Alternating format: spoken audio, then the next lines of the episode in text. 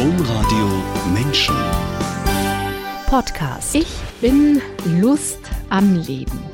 Ich suche und finde das Leben in mir und jeden Tag mehr Leben.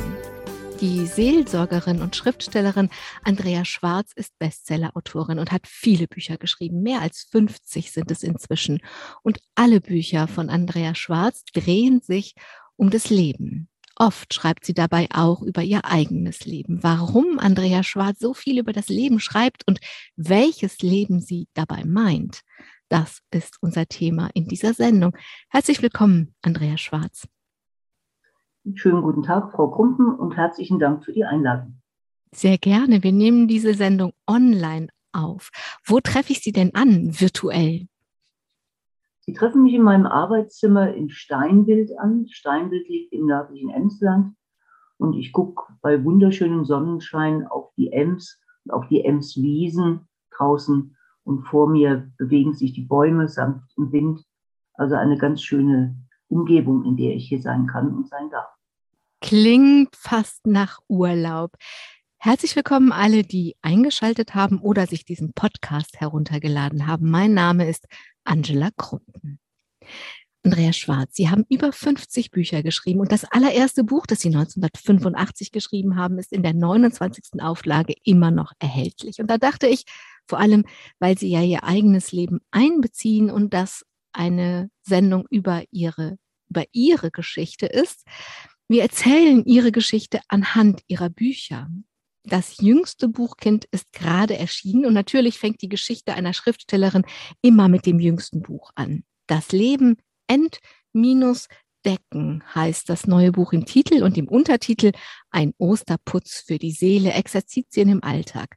Dass im Titel wieder das Leben steckt, kann kein Zufall sein, oder, Andrea Schwarz? Nein, das Wort Leben oder eigentlich besser Lebendigkeit gehört für mich zu meinem Hiersein unabdingbar dazu. Bei Leben ich am liebsten klein schreiben würde, nicht groß schreiben, denn es ist, wie wir wie früher sagten, ein Tu-Wort. Also man muss es tun. Es ist kein Hauptwort, kein Sachwort, sondern ein Tu-Wort. Und ich möchte einfach einladen dazu, lebendig zu sein mit allen Höhen und Tiefen. Lebendig sein heißt dabei nicht nur glücklich sein oder einfach oder hm. alles harmonisch, sondern lebendig sein heißt all das erleben und wahrnehmen, was Menschen möglich ist. Das Dunkle wie das Helle. Dieses Buch und der Osterputz für die Seele, also die Exerzitien im Alltag der Fastenzeit, sind eigentlich ein Remake. Letztes Jahr haben Sie das Programm schon mal gemacht und eigentlich waren Sie auf der Suche nach Impulsen von anderen. Aber dann haben Sie nichts Passendes gefunden und sich gedacht, hm, ich mache es einfach selbst. Ganz genau so. Wir haben eine kleine Gruppe hier in Neusustrum, die Schwester Ulrike und ich mehr oder weniger regelmäßig begleiten. Und für diese Gruppe haben wir Unterlagen gesucht für Exerzitien im Alltag im vergangenen Jahr. Und die Materialien, die ich gefunden habe, haben mir alle nicht so gefallen. Die waren entweder zu anspruchsvoll oder zu kopflastig oder zu viel mit Körperübungen drin, was für unsere Frauen hier im Emsland auch nicht so geeignet ist. Und durch Corona-Zeit hatten Ulrike und ich relativ viel freie Zeit. Wir haben uns angeguckt und haben gesagt, komm, wir machen selbst was. Und der rote Faden durch diese Exerzitien im Alltag sind alles Verben, die mit ent anfangen. Ent steht in der deutschen Sprache für etwas wegnehmen, entkleiden, enttarnen und so dann auch das entdecken. Das ist schon längst da. Man nimmt nur die Decke weg, die drüber liegt oder entwaffnen äh, und haben diese Exerzitien dann per Mail angeboten und waren vollkommen verblüfft. Ich habe sie in keiner Publikation angepriesen, sondern nur im Freundeskreis und meinem Rundbriefverteiler, dass wir innerhalb von zehn Tagen 520 Anmeldungen hatten, wo dann regelmäßig die Mails rausgegangen sind mit den Impulsen. Und von den Teilnehmern kam dann selbst die Idee, mach doch ein Buch draus, das ist so wertvoll und so schön. Und so ist jetzt dieses Buch beim Patmos Verlag entstanden, die Entdeckertour für das Leben. Ich mag diese Geschichte hinter dem Buch. Ich finde, sie zeigt die Andrea Schwarz, um die es ja heute geht. Sie sind Schriftstellerin, ja, aber meine Wahrnehmung ist ein bisschen, Sie sind Schriftstellerin, weil Sie Seelsorgerin sind. Oder? Hm. Es gehört sicherlich beides zusammen. Schreiben ist für mich eine Möglichkeit, Eindrücke zum Ausdruck zu bringen. Und das ist eine Form von Verarbeitung. Ich würde auch schreiben, wenn ich kein einziges Buch veröffentlichen würde. Aber das hat die Voraussetzung, ich brauche Eindrücke, damit ich was ausdrücken kann. Wenn ich keine Eindrücke bekomme mit Menschen und in der Arbeit mit Menschen, dann kann ich auch nichts ausdrücken. Und insofern hängt es schon zusammen, dass ich sehr gerne auch mit Menschen zusammen bin, aber dann auch für mich wiederum die Zeit brauche, um diese Eindrücke aus diesen Begegnungen dann wieder zum Ausdruck bringen zu können. Aber Sie schreiben ja, also da kommt das ein bisschen her. Ich habe einfach geguckt, was Sie schreiben und welche Eindrücke Sie ausdrücken. Und das sind halt Dinge, die sich so um, wo das Leben, so sich Sie das Leben so verdichten in Bildern und Geschichten, dass es ja keine Romane sind und es entsteht keine, keine Welt, sondern es, Sie stellen was zur Verfügung. Sie bieten was an. Ja, das finde ich eine schöne Beschreibung, die Sie da gerade gegeben haben. Und das war eigentlich auch die Grundidee, wie ich überhaupt zum Veröffentlichen kam. Ähm, dass Menschen mir gesagt haben, deine Texte sagen uns was. Die hatte ich vorher in der Schublade liegen. Äh, und dann wurde mir klar, wenn meine Texte eine Botschaft für Menschen haben, wenn die denen was zu sagen haben, dann gehören sie auch zu den Menschen und nicht in die Schublade. Und das hat mir dann damals Mut gemacht, bei dem allerersten Buch auf den Herder Verlag zuzugehen und dem das Manuskript anzubieten. Und ähm, der hat es dann für mich sehr überraschend auch angenommen. Und ich habe den Eindruck, die Menschen spüren, dass das authentisch ist, was ich schreibe. Das ist durchlebt, erlebt. Ähm, ich kann mich nicht einfach von fünf bis sieben Uhr hinsetzen, wie Anselm Grün das macht und einfach in der festgelegten Zeit was schreiben, ich muss dann schreiben, dann ist es wirklich wie so ein Drang, wenn etwas in mir raus will, beschrieben werden will, in Worte gefasst werden will. Und damit ähm, eigne ich es mir sozusagen auch ein bisschen an. Ich gebe dem einen Namen, ein Gefühl und damit kann ich mit diesen Gefühlen, mit diesen Eindrücken auch wieder umgehen. Und das hilft mir sehr beim Leben und ich glaube, das hilft auch Menschen, weil die spüren, es ist durchlebt und nicht einfach nur erdacht. Andrea Schwarz, wenn ich Menschen in dieser Sendung porträtiere, suche ich während der Recherche, ich glaube immer, aber auf jeden Fall fast immer, nach einem roten Faden. Bei Ihnen würde ich mich fein hüten, nach einem roten Faden zu suchen, mhm. denn Sie weisen schon das Konzept zurück. Sie schreiben zum Beispiel, ich solle einen roten Faden in diese Texte hineinbringen, hat der Verlag gesagt. Haben Sie mir in Ihrem Leben schon mal einen roten Faden gefunden? Also bei mir wechselt die Farbe andauernd. Was hat es mit dem roten Faden zu tun, dass Sie sagen, das ist mir zu eng? Will ich nicht. Ich glaube, ich mag eher das Bunte ähm, es gibt einen netten Spruch, den ich mal auf dem Aufkleber auf dem Auto gesehen habe. Lieber lebendig als normal. Und das ist ein Spruch, den ich mir gut zu eigen gemacht habe. Und Lebendigkeit ist bunt und vielfältig und eben nicht nur eine Richtung. Ähm, es gibt im Apokryphen, ich glaube, Philippus Evangelium, eine Beschreibung von Jesus. Da heißt es, Gott ist ein Färber. Gott, Gott ist ein Färber. Mhm. Und ich glaube, ein Färber hat auch Freude an Farben. Mhm. Der färbt nicht nur Mausgrau oder Jeansblau, sondern der färbt bunt, in aller Buntheit. Und diese Buntheit gibt es, glaube ich, auch in meinem Leben. Deswegen auch Lebendigkeit in dieser Buntheit. Äh, und deswegen kriege ich da auch keinen roten Faden rein. Und ein roter Faden würde mich auch zu sehr an bürgerlichen Suppentopf erinnern, nach dem Motto, so eingekastelt und mhm. das tun, was von einem erwartet wird, und das bin ich nicht und das will ich auch nicht sein. Es war mein Eindruck, dass sie das einengen würde. Wenn ich das Bild von dem bunten Faden aufgreifen darf und ein bisschen weiter spinne, welche Farben hat denn Ihr bunter Lebensfaden und wofür stehen die Farben darin? Die stehen für alles. Da ist von Gelb, Orange über Blau, Schwarz, Grau, Grün, alles drin. Und wofür die Farben stehen, Ich weiß nicht, wir haben, glaube ich, nur eine Stunde Zeit für die Sendung. Von daher könnte es den Rahmen ein bisschen sprengen.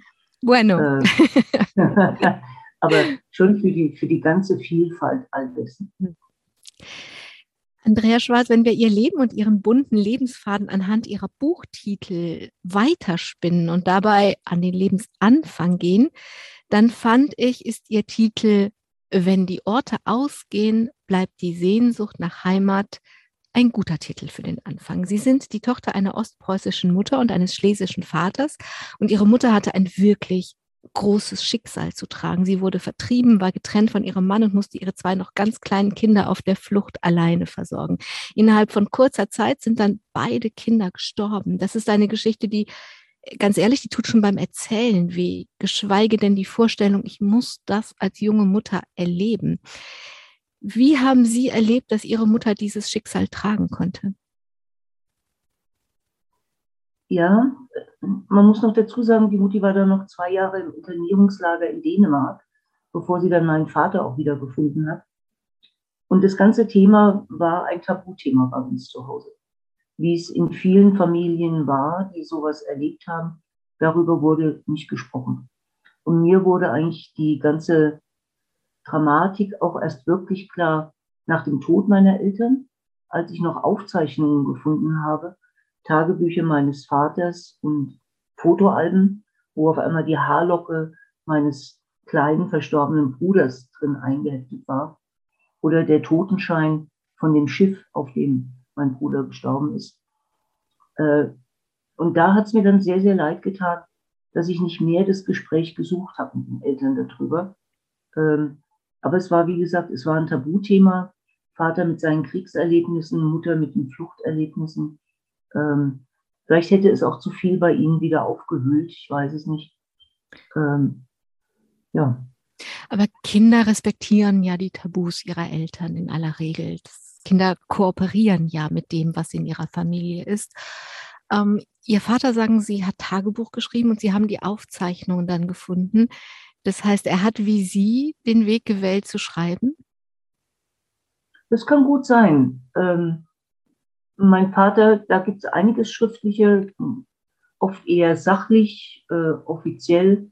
Also ich habe, glaube ich, zwei Zentimeter Korrespondenz von ihm gehabt, wo er versucht hat, nach dem Zweiten Weltkrieg alte Kameraden wiederzufinden, die ihm bestimmte Ausbildungen bestätigen, weil er keinerlei Zeugnisse mehr hatte. Äh, und da war er immer sehr, sehr gut drin. Und ich denke, dass ich von meinem Vater das Schreiben da auch tatsächlich übernommen habe. Wann haben Sie selbst angefangen zu schreiben? Wann mit war dieses, mit, bitte? Mit, mit, sieben. Mit sieben. War das mein da Vater schon? War, mein Vater war Beamter hm. und der hat die Geschichte aufgehoben. Geschichte von Coco, dem Affenjungen, so eine halbe DIN A4-Seite auf Schreibmaschine so reingetippt und ordentlich, wie er war, hat er das Datum drunter geschrieben. Und daher weiß ich, dass ich sieben Jahre alt gewesen sein muss, als ich die Geschichte geschrieben habe. Habe dann sehr viel mit Brieffreundschaften gehabt in der ganzen Welt, wo ich sehr viel geschrieben habe. Dann Tagebuch und es ging dann langsam in lyrische Texte über, zuerst seitenlang und dann wurde es zunehmend dichter. Da kommt ja das Wort Gedicht her. Es wird dichter. Ja, und dann hat sich das so ergeben. Es war nie geplant, es war nie beabsichtigt, aber es war dann einfach so. Mit dem öffentlichen Schreiben, Andrea Schwarz, haben Sie 1985 angefangen. Und zwar mit dem Buch, das habe ich am Anfang schon gesagt, Ich mag Gänseblümchen. Das Buch gibt es heute in der 29. Auflage. Das heißt, die Menschen mögen es nicht nur immer noch, sie kaufen es auch immer noch. Wie ist das bei Ihnen? Mögen Sie immer noch Gänseblümchen? Ja, aber der Garten hat sich erweitert um Margeriten. Ah, okay. Also, Warum dieser Titel? Entschuldigung. Die Gänseblümchen stehen für mich für das kleine Wunder mitten im Alltag. Das revolutionär, unaufdringlich und doch mit einer ungeheuren Energie sich immer wieder zum Leben vorkämpft. Wenn ich hier im Pfarrhaus unten den Rasen mähe, nach einem Tag sind die ersten Gänseblümchen schon wieder da. Die lassen sich gar nicht ausrotten. Und für mich ist es auch ein wichtiges Kriterium, darf ein Garten Gänseblümchen haben irgendwo eine Mauerritze und da siedelt sich ein Gänseblümchen an. Mhm. Und ich denke, von diesen kleinen, zähen, robusten, unaufdringlichen Pflanzen könnten wir für unser Leben und für unseren Alltag ganz schön viel lernen. Warum sind die Margariten dazu gekommen? Die sind ein bisschen größer. Aber sonst ja ganz ähnlich, ne? Die weißen Blütenblätter und das Gelbe in der Mitte. Ja, wobei die Margariten jetzt auch nur ein Bild sind. Mhm. Ähm, das eine Buch ähm, bleibt im Leben auf der Spur, endet sinnigerweise mit einem Text. Und ich ahne, dass am anderen Ufer andere Blumen blühen. Mhm.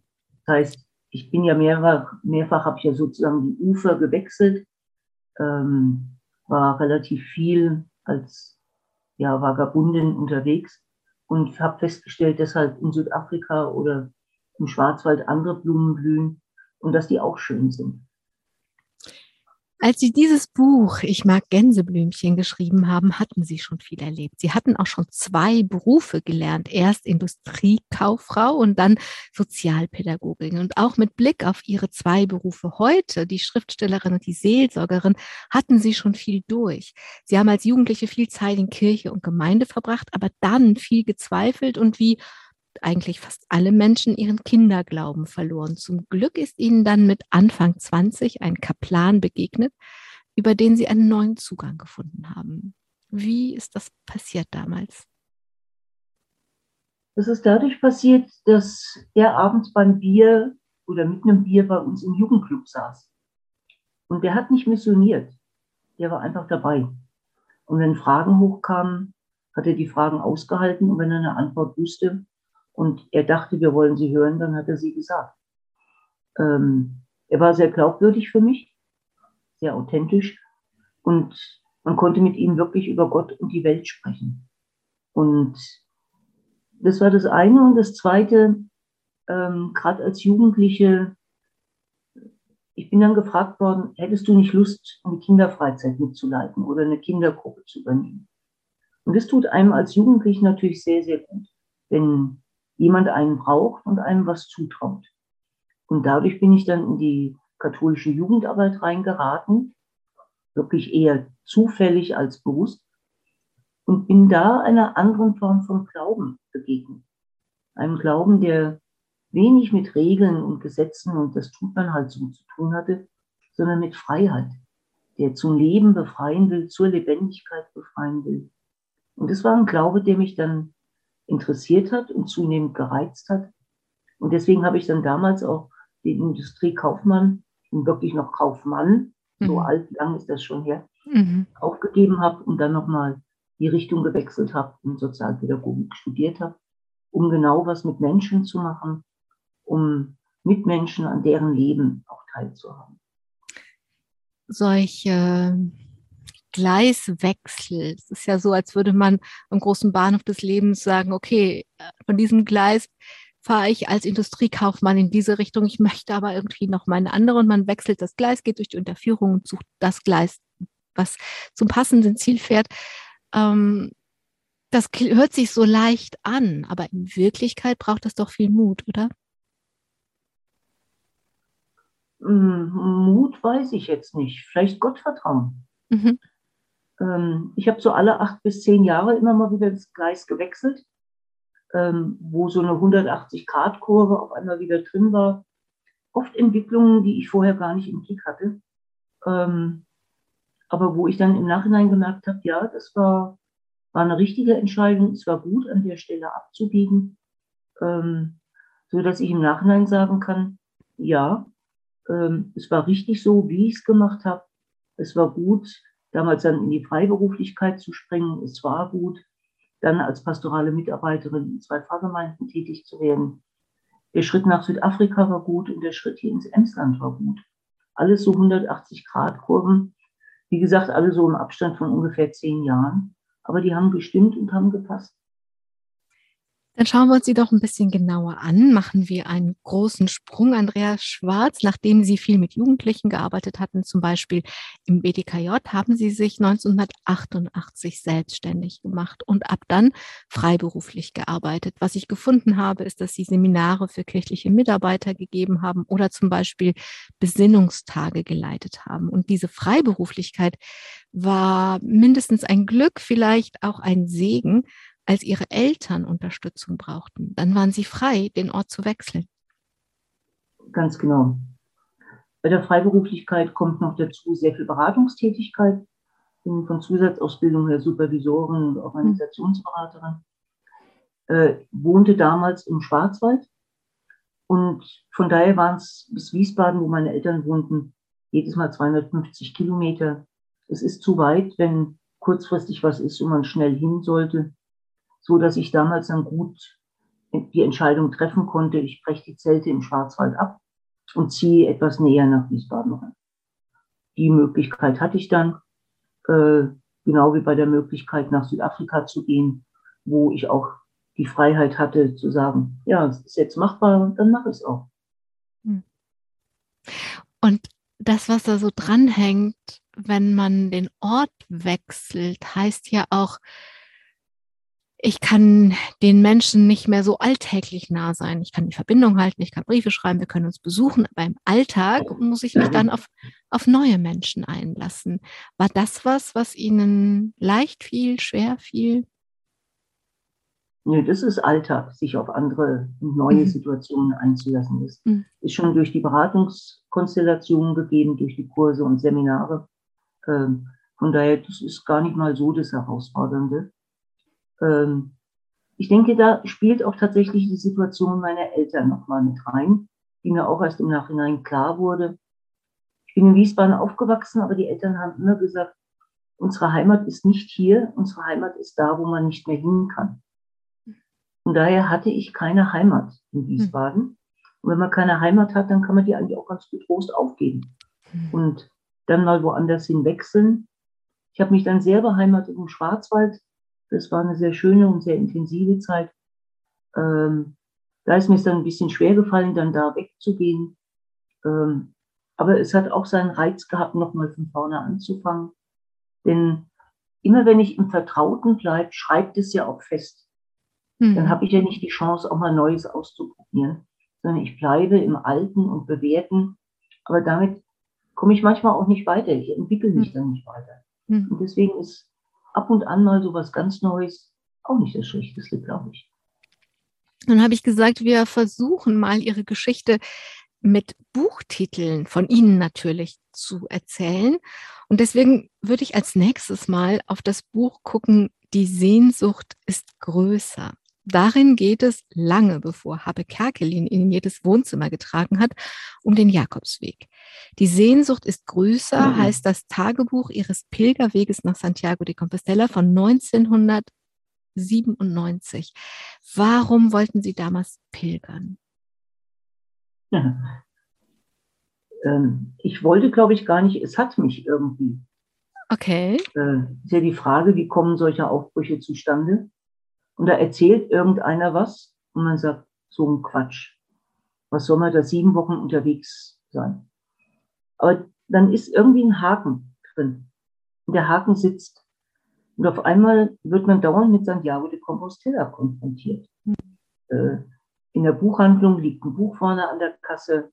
In der Eisenbahn erzählen die Nachbarn irgendwas von Santiago. Man zappt durchs Fernsehen, trifft auf einen Film von Santiago. Dann so allmählich wird aus dem, nö, ich doch nicht, dann ein, naja, warum eigentlich nicht? Und daraus wird dann ein Ja.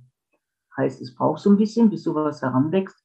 Und von daher glaube ich, dass zwar keine bewusste Entscheidung zu Beginn, sondern es hat mich berührt und ich habe gemerkt, es macht was mit mir. Und dann wollte ich dem einfach nachgehen und das auch nachspüren. Und das, das war genau der gleiche Weg mit Südafrika.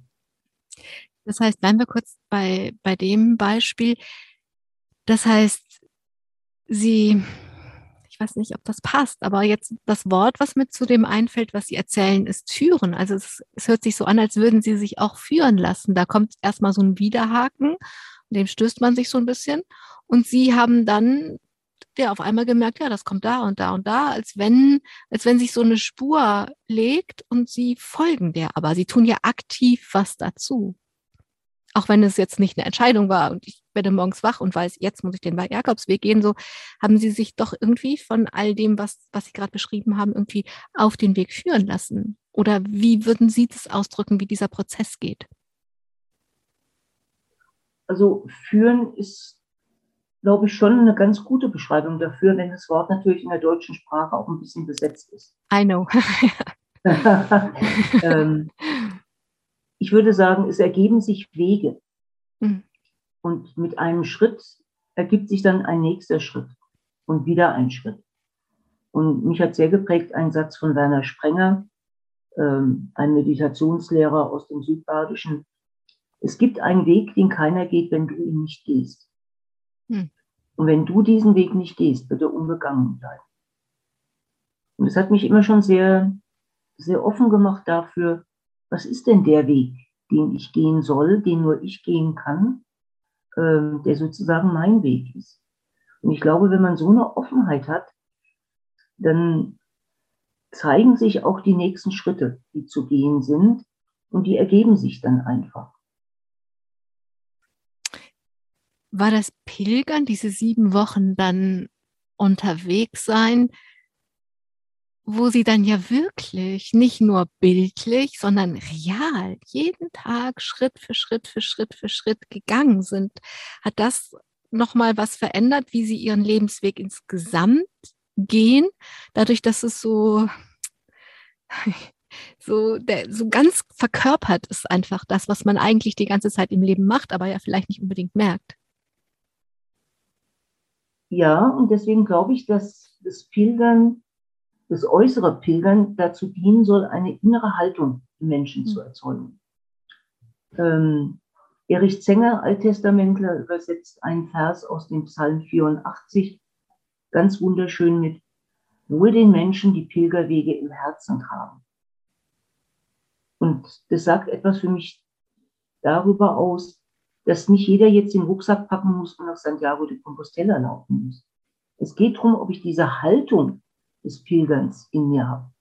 Und manche Leute laufen fünfmal nach Santiago und haben diese Haltung immer noch nicht. Und andere, die im Rollstuhl sitzen, nie laufen könnten, haben aber diese Haltung, diese Bereitschaft aufzubrechen, loszugehen, sich mit wenig Gepäck zufrieden zu geben. Ähm, unterwegs zu sein, sich Wind und Wetter auszusetzen, der Gefahr von Verletzungen und schließlich am Ziel und Ankommen. Äh, und das sind Erfahrungen, die sich auf, auf den gesamten Lebensweg ja übertragen lassen. Und deswegen finde ich tatsächlich, es ist eine sehr schöne Übersetzung, wohl den Menschen die Pilgerwege im Herzen tragen. Und davon habe ich viel profitiert in meinem Leben. Hm. Was ja sicher auch dazu gehört, ist dann jeden Tag sich auf das einlassen, was eben da ist. Jeden Tag ist das Bett anders, jeden Tag ist das Essen anders, jeden Tag sind die Menschen anders. Also ich stelle mir das auch als eine wirkliche Übung vor, ähm, die einen voranbringt, indem sich jeden Tag wirklich dann, wenn man wieder zu Hause ist, auf, wo dann vielleicht das Bett jeden Abend gleich ist, trotzdem immer auf jeden Tag so neu einzulassen, als wären die Umstände jedes Mal anders. Ja, und das Wichtige ist auch tatsächlich nur den nächsten Tag in den Blick zu nehmen. Mhm. Ähm, am ersten Abend in Saint-Jean-Pierre-des-Ponts, da habe ich fast eine Depression gekriegt, weil ich gesagt habe, 780 Kilometer, wie um alles in der Welt sollst du das schaffen? Und die Strecke ist auch zu lang. Die kann man gar nicht in den Blick nehmen. Aber zu sagen, am nächsten Tag die Pyrenäen und Roncesvalles, das kann ich überschauen. Und am nächsten Abend schaue ich weiter was dann am nächsten Tag ansteht. Heißt, ich nehme nicht die Gesamtstrecke in den Blick, sondern teile das auf. Und das hat ja schon Michael Ende in Momo so schön beschrieben. Mhm. Strich, Atemzug, Besenstrich, mhm. Beppo der Straßenkehrer, dem diese Straße unendlich lange vorkommt. Und der die dann auch aufteilt in, in kleine, machbare Abschnitte. Äh, und das habe ich mir auch für mein Leben dann sozusagen übernommen, den nächsten Tag anschauen, schon das Ziel im Blick haben und daraufhin meine Schritte ausrichten, Aber nicht gleich die gesamte Wegstrecke, sondern zu sagen, das steht jetzt als nächster Schritt an, im nächsten Tag, der nächsten Lektion. Und das machen wir jetzt. Andrea Schwarz, der nächste Buchtitel führt uns auch auf eine Reise, aber nicht für ein paar kurze Wochen ins benachbarte europäische Spanien, sondern für mehrere Jahre ganz weit weg nach Afrika. Das Buch heißt Bleib dem Leben auf der Spur unterwegs nach Afrika. Und fangen wir die Geschichte 1999 an. Da sind Sie nach Viernheim gezogen und haben in zwei Gemeinden pastoral gearbeitet. Hier haben Sie den südafrikanischen Priester, ich weiß nicht genau, wie man den ausspricht, Angelo Stepinovic, so helfen Sie mir, gut, ja. kennengelernt. Der hat Ihnen Afrika ans Herz gelegt. Wie hat er das gemacht?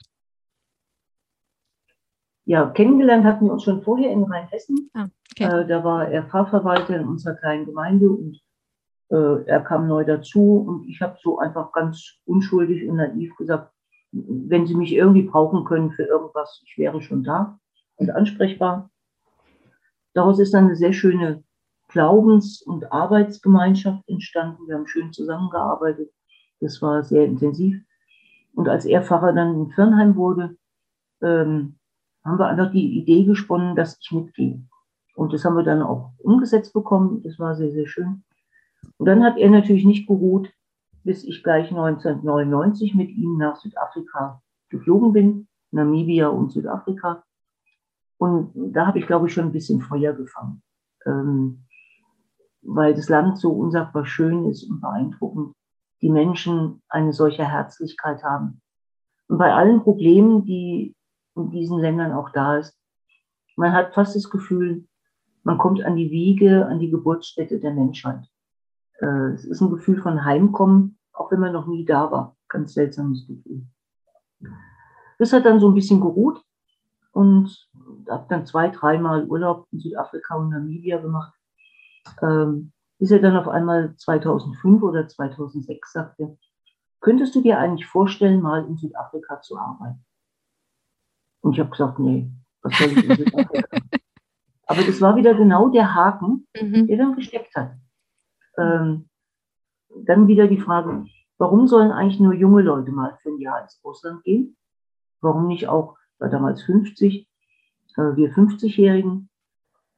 Dann war klar, meine Mutter lebte noch und ich kann nicht 10.000 Kilometer entfernt sein.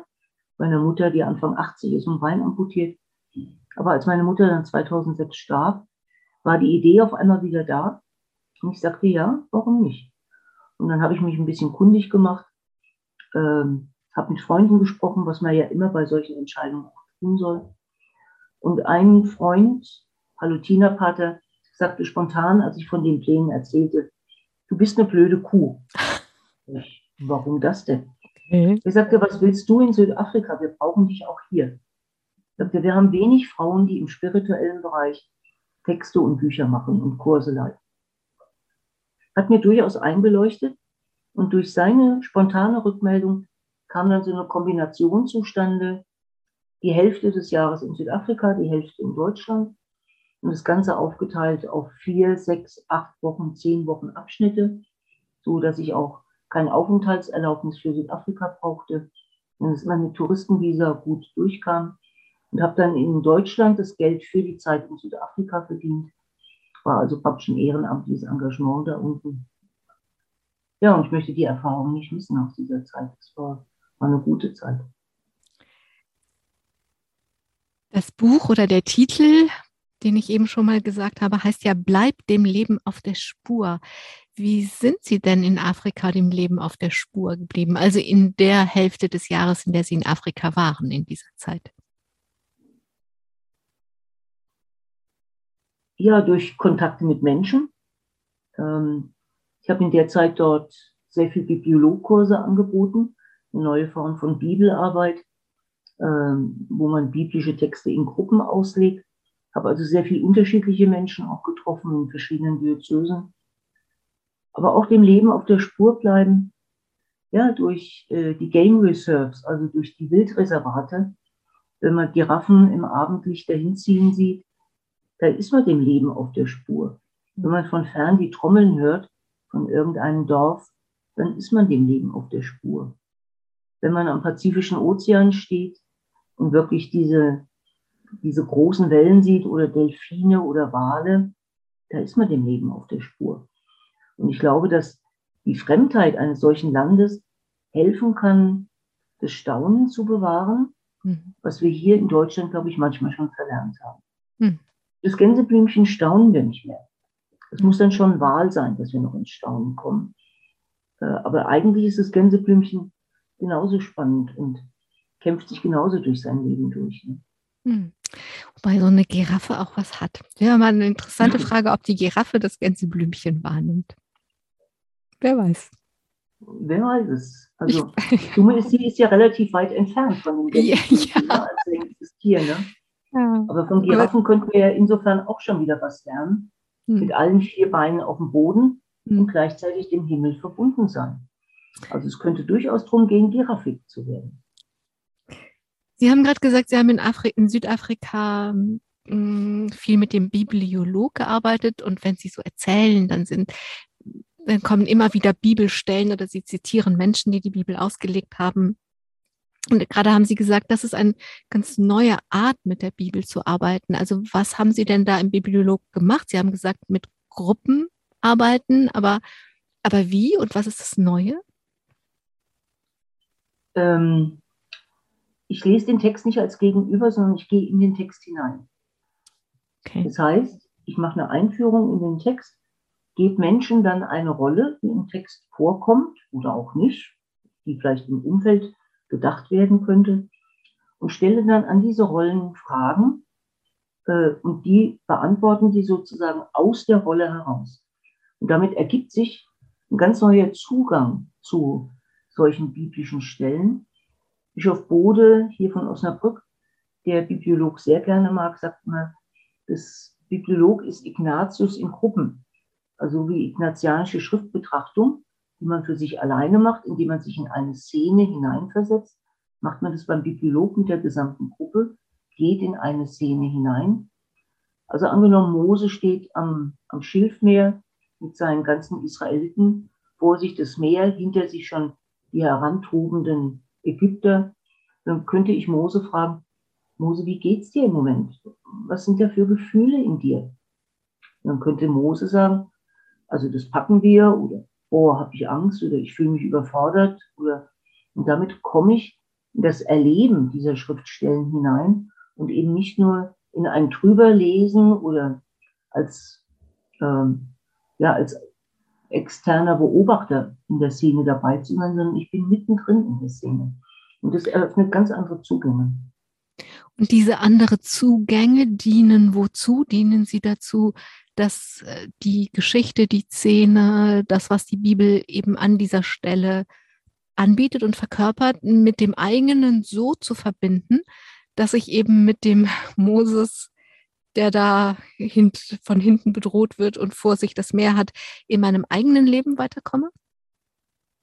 Ja, Karfreitag und Ostern ist nichts, was vor 2000 Jahren einmal geschah. Karfreitag und Ostern geschieht heute jeden Tag neu im Leben von Menschen. Auch wir Menschen sind immer wieder wie Mose in solchen ausweglosen Situationen. Und dann kommt tatsächlich eine Stimme, die sagt, fürchte dich nicht, halte stand, ich rette euch. Ähm, und aus diesen menschlichen Erfahrungen, die in der Bibel verdichtet sind, Vertrauen, Zuversicht, Zusagen für das eigene Leben zu holen. Ich glaube, das ist der Effekt, sich auf der Art und Weise mit biblischen Texten zu beschäftigen, ähm, dass sie mir zur Lebenshilfe werden, weil Menschen vorher solche Erfahrungen mit Gott gemacht haben. Andrea Schwarz, 2012 vor ungefähr zehn Jahren, ich weiß nicht genau wann das war, sind sie zurück nach Deutschland gekommen. Dieses Mal in den Norden, ins Emsland. Am Anfang haben sie schon erzählt, dass sie auf die Ems gucken, von dort, wo sie im Arbeitszimmer sitzen und haben bis zu ihrem Ruhestand vor kurzem als pastorale Mitarbeiterin im Bistum Osnabrück gearbeitet. Ich könnte das jetzt mit dem Titel Mehr Leben verbinden, den gibt es bei Ihnen, aber ich dachte, den Weg im Herzen tragen, passt vielleicht noch besser, denn bei so vielen Umzügen, neuen Landschaften, neuen Aufgaben, neues Klima, neue Menschen, wenn Sie da den Weg nicht schon im Herzen tragen, wird es auch schwierig werden, oder? Ja, ähm, ich glaube, dass auch meine bisherigen Erfahrungen mir gut dabei geholfen haben, diesen Schritt nochmal ins Emsland zu wagen, auch wenn ich da schon Mitte 50 war. Und als ich dann hier in Steinbild ankam, ich mochte das Emsland schon vorher, aber Steinbild war mir irgendwie entgangen. Das war so ein kleiner Ort, den findet man nicht so unbedingt so ganz schnell. Und als dann hier in der Kirche ich die Madonna der Fahrensleute fand, habe ich gedacht, oh, bei einer Madonna der Fahrensleute bin ich, glaube ich, ganz gut aufgehoben. Und die passt sicherlich auch ein bisschen auf mich auf, wenn ich die nächsten Jahre hier verankert werde. Das heißt, ähm, Sie würden sich selber auch so möglicherweise als eine Art beschreiben, als Fahrensleut? Ja, denke ich schon. Also ich bin ja auch das ganze Jahr über sehr viel unterwegs, wenn nicht gerade Corona mich etwas ausbremst mit Kursen und Seminaren im deutschsprachigen Bereich. Jetzt gerade einen Wochenendkurs gehabt auf dem Jakobsberg bei Bingen, die Woche davor in Fallen da gewesen. Jetzt im März steht an ein Wochenende an der Mosel und Veranstaltungen in der Schweiz. Da muss man das Unterwegssein schon mögen, äh, um sowas zu machen. Ähm, ja, und da kann ich gut mit. Es muss nicht mehr ganz so viel sein wie noch vor 15 oder 20 Jahren. Man wird auch ein bisschen älter. Aber so das eine oder andere mache ich doch immer noch ganz gerne. Das sind die Sachen, die Sie von Steinbild im Emsland ausmachen. Also Sie haben, wir haben ja schon angefangen mit Ihrem neuen Buch, dem Exerzitienbuch. Also Sie schreiben Texte, Sie stellen Dinge zur Verfügung, Sie fahren irgendwo hin und halten Vorträge oder Seminare oder was auch immer. Und am Ort selbst, wie sind Sie verbunden mit dem Ort selbst und den Menschen dort? Unterschiedlich. Es gibt natürlich Beziehungen, in denen ich auch lebe wo wir auch Kontakte haben, diese kleine Frauengruppe in dem Nachbarort. Wir starten jetzt gerade ein Projekt, wo wir alternative Gottesdienstformen hier installieren mhm. wollen. Ähm, da bin ich morgen Abend hier im Pfarrgemeinderat, um die Idee vorzustellen. Müssen wir mal sehen, wie die Emsländer darauf reagieren, ob sowas angenommen wird. Ähm, und ansonsten einfach hier so ein bisschen in der Umgebung, machen ein bisschen mit bei der Stadtpastoral in Meppen das ist ein Ort, der so 25 Kilometer südlich von hier ähm, mit Impulsen oder auch Veranstaltungen. Also ja, so in der Richtung. Wenn Sie sagen, Sie denken gerade über alternative Gottesdienstformen nach, was ist denn das Alternative, was Sie gerne anbieten würden? Das Alternative ist zuallererst mal eine Kirche in einer hervorragenden Lage. Die Steinbilder Kirche ist die einzige Kirche, die direkt an der Ems steht, zehn Meter entfernt. Mir ist ein Rätsel, dass die bei dem Hochwasser nicht gerade wegschwimmt oder abrutscht oder wie auch immer mit dieser Madonna der Fahrensleute. Und andere Gottesdienstformen könnte einfach heißen, Raum und Zeit zur Verfügung zu stellen. Und das jetzt nicht in einem engen Korsett einer Eucharistiefeier, oder einem etwas weiteren Korsett, aber immer noch Korsett einer Wortgottesfeier, sondern ja, eine liturgische Eröffnung, eine Bibelstelle, das Vaterunser und Segen. Und was wir dazwischen machen, ist vollkommen frei. Mhm. Wir können TC-Lieder machen, wir können Texte lesen, wir können vielleicht auch mal einen Bibliolog machen in der Frei. Wir können den Gospelchor von der Nachbarpfarrei einladen. Aber einfach Menschen sagen, Hallo, erster Mittwoch im Monat. Wenn ihr ein bisschen zur Ruhe kommen wollt, eine Dreiviertelstunde. Schöner Ort, schöner Raum, gute Zeit. Gönnt euch was, lasst euch verwöhnen. Einfach da sein. Und ich glaube, das reicht sogar schon für viele Menschen. Mhm. Die brauchen gar nicht immer das vollgestopfte Programm oder den Anspruch von einer Eucharistiefeier, sondern manchmal tut es auch das ganz Einfache. Das Leben um diese Dreiviertelstunde herum ist ja von uns allen schon so vollgestopft, dass es einfach so ein Gegenpol dazu ist. Nun sind Sie schon offiziell ein Weilchen im Ruhestand, dass Sie auch darüber schreiben, zum Beispiel im Blog im Bistum Osnabrück. Das hat mich ja kein bisschen gewundert. Wie ist es denn so im Ruhestand? Außer Dienst gestellt, schreiben Sie im Blog, fühlen Sie sich jedenfalls nicht. Nö, weil ich mache ja noch genug. ich weiß. Äh, Was, was ja nur weggefallen sind, sind diese 18 Arbeitsstunden im Bistum und hier in der Vereingemeinschaft. Aber wenn man 60 Stunden arbeitet, dann ist 18 Stunden eigentlich nur ein Drittel, was dann wegfällt auf einmal. Ähm, von daher fühle ich mich wirklich nicht außer Dienst gestellt. Ich fühle mich jetzt insofern ein bisschen privilegiert. Jetzt kann ich in den Kürbereich wechseln. Mhm. Also ich habe keine Pflicht mehr, keine Pflichtveranstaltungen, keine Pflichtkonferenzen, keine Pflichtteams mehr, mhm. sondern jetzt kann ich sagen, zu dem Thema, nö, liegt mir gerade nicht so, habe ich nicht so gerade viel Lust zu und kann dann auch ganz frei sagen, ja, mache ich nicht. Oder mache ich, wenn ich Lust dran habe. Andrea Schwarz, ich dachte, zum Ende der Sendung passt Ihr Buchtitel Kurz und Gott himmelwärts. Und damit würde ich gerne nochmal auf Ihre eigene Gottesbeziehung kommen. Die haben wir gestreift, als Sie so Anfang 20 einen, auf einen Kaplan gestoßen sind, der Ihnen Raum gegeben hat, ähm, alle Fragen zu stellen, die Sie stellen wollten, aber auch sich selbst die Freiheit genommen hat, das zu beantworten, was er beantworten kann und das, was er nicht beantworten kann, auch nicht zu beantworten. Und natürlich ist das ein Prozess. Also wenn der Titel heißt Kurz und Gott, Himmelwärts, dann ist die Frage am Ende, ich würde Sie gerne kurz nach Gott fragen, führt der immer noch himmelwärts? Führt was jemand himmelwärts? Das habe ich jetzt nicht verstanden. Also ich würde sozusagen mit Ihrem Buchtitel gerne fragen, kurz nach Gott fragen und fragen, führt er Sie immer noch himmelwärts? Das ist jetzt eine spannende Frage, weil da müssten wir uns erstmal über die Definition von Himmel vereinbaren.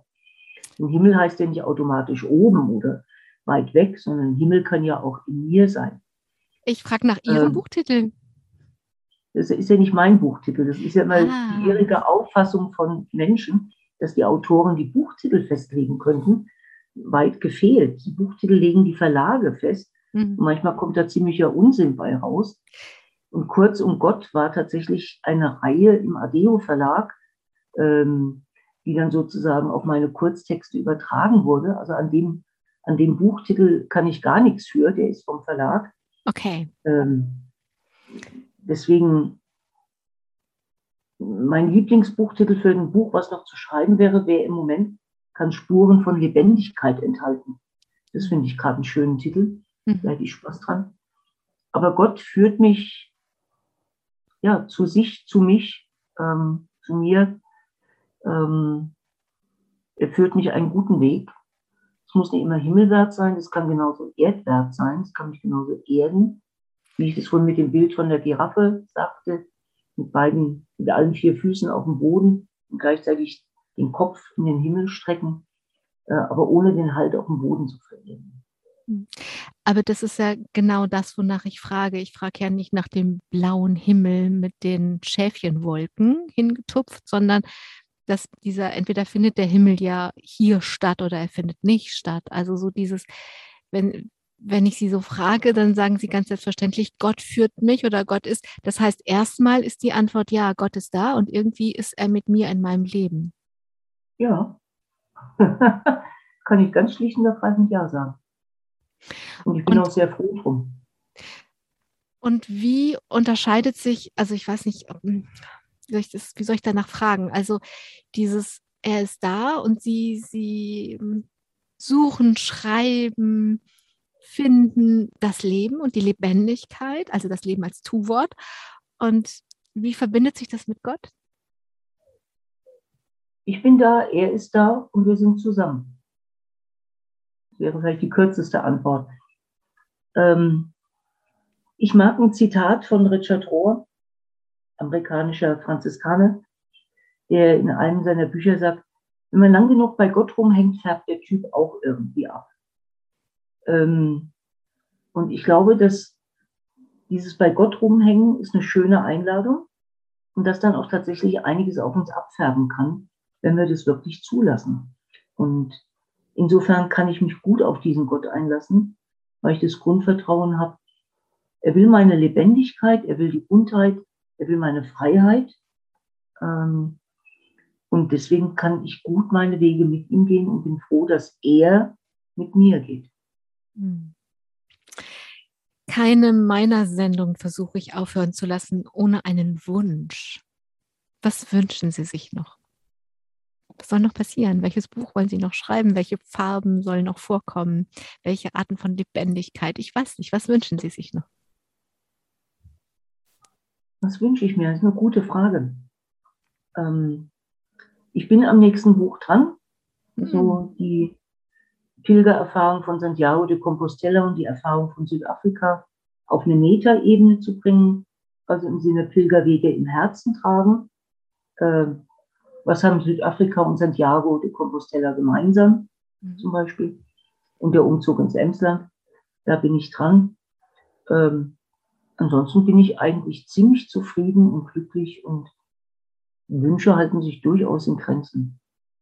Gut, dann wünsche ich Ihnen, dass sich die Wünsche in Grenzen halten und dass Sie glücklich und zufrieden bleiben können. Und natürlich, dass das neue Buchprojekt schön und stimmig und gut wird. Danke für Ihre Zeit vor allem das, weil bei 60 Stunden Arbeit, auch wenn die Pflicht wegfällt, bleibt ja immer noch viel übrig. Und da muss man vielleicht nicht auch noch einen Zoom-Call machen, um eine Sendung zu machen. Also danke dafür. Danke allen, die bis hierhin zugehört haben. Ja, und was soll ich am Ende wünschen? Vielleicht, dass wir dieses, dass wir alle lebendig bleiben. Mein Name ist Angela Krumpen. Bleiben Sie gut lebendig. Vielen Dank. Domradio Menschen. Weitere Informationen finden Sie auf domradio.de.